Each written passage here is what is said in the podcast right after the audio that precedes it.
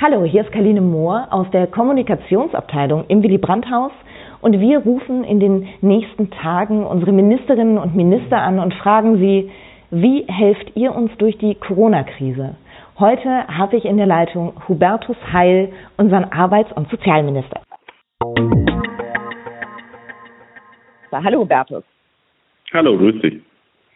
Der Coronavirus versetzt die ganze Welt gerade in eine Art Krisenmodus.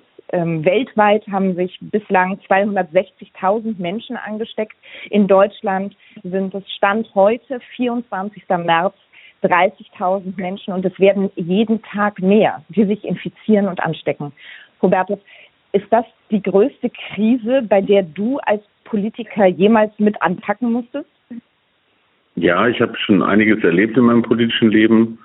Ich habe äh, die Situation nach 9-11 erlebt, auch die Finanzkrise vor zehn Jahren äh, und auch andere große Diskussionen. Aber das hier ist groß und man muss äh, deutlich machen, der, was jetzt Priorität hat. Und das ist der Schutz der Bevölkerung, was ihre Gesundheit betrifft. Es geht tatsächlich um Leib und Leben.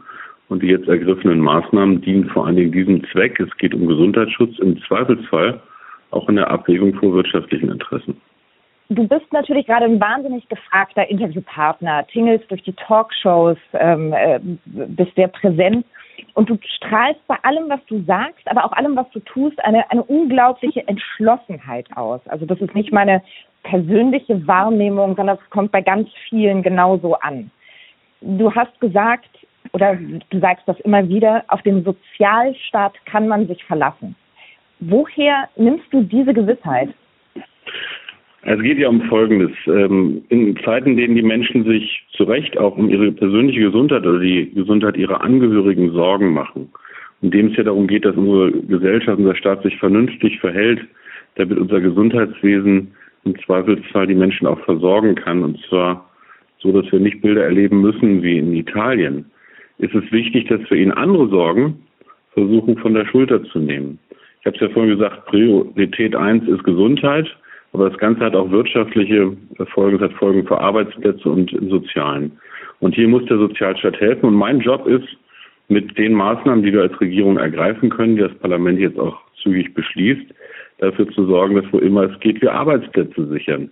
Zum Beispiel mit den veränderten Regeln zur Kurzarbeit mithelfen, Arbeit statt Arbeitslosigkeit zu finanzieren. Ich kann nicht versprechen, nicht mal versprechen, dass wir jeden Job retten, aber ich kann deutlich machen, dass wir um jeden Job kämpfen und dass wir dafür auch die Kraft haben. Wir haben die Mittel, die Kraft und die Instrumente. Und es geht auch darum, ähm, die Leute, die existenziell jetzt was ihre wirtschaftliche Situation äh, betrifft, zu sichern. Da geht es äh, um Solo-Selbstständige, um Handwerksunternehmen beispielsweise, aber auch um Beschäftigte, die Lohnverlust haben, die zum Teil erleben, dass ihre wirtschaftliche Existenz gefährdet ist. Da helfen wir unbürokratisch mit ergänzender Grundsicherung und ich könnte das jetzt fortsetzen. Wir haben eine Fülle von Instrumenten jetzt an den Start gebracht, um neben den Gesundheitssorgen, die wir als gemeinsame gesellschaftliche Aufgabe zu bewältigen haben äh, und die der Staat ähm, auch in der Gesundheitspolitik schultern muss, auch die wirtschaftlichen und sozialen Sorgen zu minimieren. Aber wenn du sagst, wir können nicht jeden Arbeitsplatz retten, wir können nur darum kämpfen, reicht das, um den Menschen ihre, ihre, ihre Angst zu nehmen, dass, dass ihre Existenz ins Bodenlose stürzt? Also wir haben ja schon Wirtschaftskrisen äh, ähm, erlebt und überstanden, zum Beispiel vor zehn Jahren die Wirtschafts- und Finanzkrise und kennen deshalb auch Kriseninstrumente, mit denen man arbeiten kann.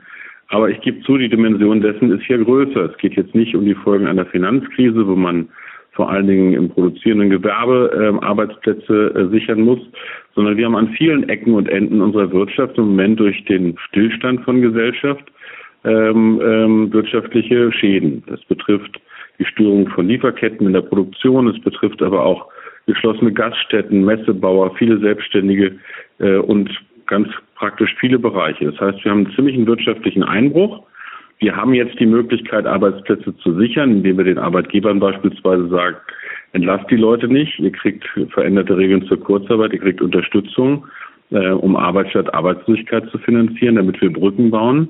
Und wir haben auch die Instrumente Sozialstaats. Das ist ein Unterschied zu den USA beispielsweise, dass mhm. wir niemanden ins Bodenlose fallen lassen, dass wir einen starken ähm, und übrigens auch gut ausgestatteten Sozialstaat haben, der die Existenzen von Menschen sichert. Ich sage aber nochmal, Ähm, wir haben die Möglichkeit, auf breiter Front äh, auch Unternehmen zu unterstützen, Arbeitsplätze zu sichern. Aber ich finde, man muss erwachsen äh, mit den Menschen in Deutschland reden in so einer Situation und keine unhaltbaren Versprechen machen. Aber ich will gleichzeitig deutlich machen, wir haben sehr, sehr viele Möglichkeiten, die sind besser als in anderen Staaten, die nicht so einen entwickelten Sozialstaat haben. Das klingt tatsächlich aufrichtig und ich glaube, das ist etwas ganz Wichtiges, nachdem sich die Menschen auch gerade sehnen, nach, nach Transparenz und jemandem, dem sie vertrauen können. Ihr habt jetzt ähm, gerade das Sozialschutzpaket auf den Weg gebracht.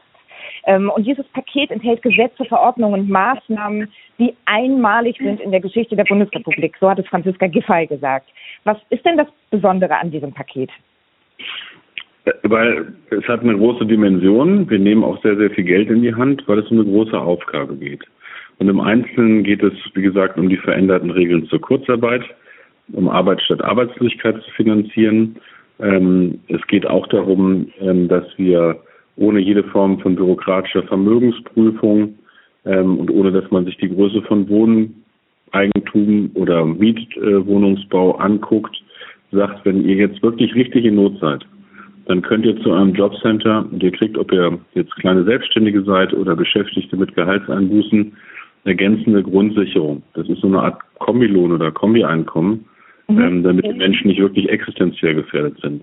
Das ganze Sozialschutzpaket ist noch umfassender, es sind zig Maßnahmen dabei, um beispielsweise auch die soziale Infrastruktur, die Einrichtungen, die wir im Sozialstaat brauchen, handlungsfähig zu halten und zu sichern, den Dienst auch von Corona-Hilfe zu stellen.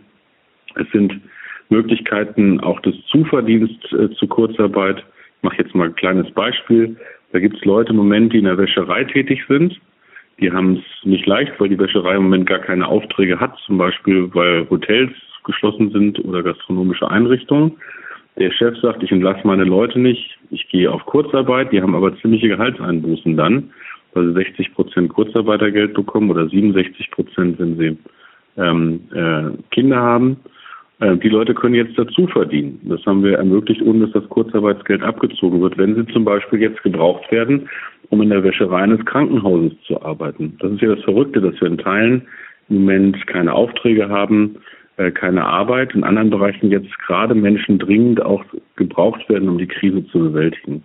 Das heißt, dieses Sozialschutzpaket ist ein ganzes Set von, äh, von Instrumenten, die wir jetzt schnell ausrollen können. Und es passt zu den Wirtschaftsmaßnahmen, die Olaf Scholz und Peter Altmaier zusammen ergriffen hat. Das Ganze dient, dass wir gut durch diese schwierige Zeit kommen. Äh, mir ist wichtig, das will ich an dieser Stelle auch mal sagen, dass die Hilfen wirklich schnell ankommen. Denn viele sagen, es ist ja gut, was ihr macht, aber wann steht denn das zur Verfügung? Äh, der Bundestag beschließt das diese Woche. Und wir haben mit der Bundesagentur für Arbeit und mit den Jobcentern auch in der Fläche richtig gute Institutionen, die diese Hilfen schnell an die Frauen, an den Mann bringen wo Not an äh, da ist, um wie gesagt existenziell zu sichern und um Arbeitsplätze zu erhalten. Wir können leider, ich sage wirklich leider, nicht das ganze Sozialschutzpaket jetzt Punkt für Punkt durchgehen, weil dann würde dieser Podcast sehr schnell Hörbuchlänge. Deshalb mache ich jetzt, dann mache ich mal, dann mache ich mal einen kleinen Hinweis. www.bmas.de ja, ähm, zum Beispiel. Ähm, ich wollte dich aber noch um ähm, noch mal darum bitten, du hast ja wirklich schon an Beispielen beschrieben und ganz viel angetextet, worum es geht. Aber kannst mhm. du mir noch mal als Takeaway sozusagen, als Küchenzuruf, wenn ich jetzt jemandem erklären muss, der noch nie von diesem Sozialschutzpaket gehört hat, kannst du mir in drei Punkten noch mal sagen, wem hilft, helfen diese Maßnahmen jetzt und ganz konkret? Wir sichern Arbeitsplätze und helfen damit auch Wirtschaft und Arbeitnehmerinnen und Arbeitnehmern, in, egal in welcher Branche. Äh, wir sorgen für sozialen Schutz, äh, zum Beispiel wenn Beschäftigte Lohneinbußen haben oder wenn selbstständige Umsätze wegbrechen, sie aber laufende Kosten haben, damit sie in ihrer persönlichen Lebensführung ähm, tatsächlich ähm, nicht gefährdet sind. Und wir sichern alle sozialen Einrichtungen, die wir brauchen, um die Folgen dieser Krise ähm, äh, auch bearbeiten zu können im Sozialstaat. Vielen Dank. Das war ein sehr guter Zuruf. Ähm, als letztes würde ich dich gerne noch fragen oder dich bitten, die Menschen, die uns jetzt gerade zuhören, die dir gerade zuhören in diesem Podcast, das sind im Zweifel die Menschen, die Angst ja. haben. Was kannst du denen nochmal mit auf den Weg geben? Was von deiner Zuversicht ähm, kannst du denen jetzt an dieser Stelle nochmal zurufen? Ich bin deshalb zuversichtlich, weil die meisten Menschen in diesem Land jetzt wissen, worum es geht und sich ausgesprochen vernünftig verhalten. Die Einschränkung des täglichen Lebens, der Wirtschaft, das ist ja schon erheblich. Das ist auch ein Eingriff in Freiheiten, die wir sonst haben. Aber jeder weiß, es geht um die eigene Gesundheit, es geht um die Angehörigen, ähm, es geht vor allen Dingen auch um Leute, die einem nahestehen und die das alles gut überstehen müssen. Also der erste Punkt, der mich richtig hoffnungsfroh macht, ist, wir haben eine total vernünftige Gesellschaft. Das zweite, der Staat ist handlungsfähig. Wir haben einen starken Staat. Das ist jetzt nicht wie in anderen Ländern, in denen es keine sozialen Sicherungssysteme gibt. Wir haben immer noch bei allen Problemen auch ein starkes Gesundheitswesen. Wir haben die Instrumente, Arbeitsplätze zu sichern. Wir haben auch Sozialpartnerschaft. Wir können Interessen ausgleichen zwischen Staat, Wirtschaft und Gewerkschaften beispielsweise. Also wer, wenn nicht dieses Land und diese Gesellschaft, sollte diese schwierige Zeit gut miteinander bewältigen. Das geht aber nur, wenn jetzt alle auch mal ein bisschen ihre persönlichen oder Gruppeninteressen zurückstehen, weil eins schweißt uns jetzt zusammen. Das ist eine gemeinsame Aufgabe. Der Virus äh, fragt nicht, welche Interessen man hat, sondern es ist eine gemeinsame Aufgabe, die diese Gesellschaft nur mit sehr starker Solidarität auch bewältigen kann. Aber wir sind dazu in der Lage. Ein wunderbares Stichwort, Schlusswort und endlich mal wieder das sozialdemokratischste Wort der Welt, Solidarität äh, wichtiger denn je in Zeiten wie heute. Ich danke dir, Karline. Mach's gut. Tschüss. Ihr habt es gerade gehört, Hubertus muss wieder ans Telefon und die Welt retten. Ähm, entschuldigt bitte die Tonqualität, die nicht gewohnt herausragend ist, aber in Zeiten, in denen man sich nicht ähm, zu zweit vor ein hochwertiges Aufnahmegerät setzen kann oder sollte, geht es leider nicht anders, weil sich die Lage jeden Tag ändert, die Entwicklungen jeden Tag ändern. Hier nochmal der Hinweis, wenn ihr nicht mehr sicher seid, ob auch dieser Podcast vom 24. März noch auf dem aktuellsten Stand ist, ihr findet auf der Seite von spd.de auf der Startseite ein, ein Quadrat, auf dem steht aktuelle Informationen zu Corona. Da haben wir alle Maßnahmen, die gerade ergriffen werden, nochmal für euch zusammengefasst. Wir haben äh, Anlaufstellen für euch zusammengesucht, bei denen ihr euch melden könnt, wenn ihr betroffen seid. Ihr könnt dort nachlesen, was wir für Mieterinnen und Mieter, Unternehmer, selbstständige Familien, Rentnerinnen und Rentner, Studentinnen und Studenten tun. Dort könnt ihr euch immer auf aktuellstem Stand halten. Bleibt gesund.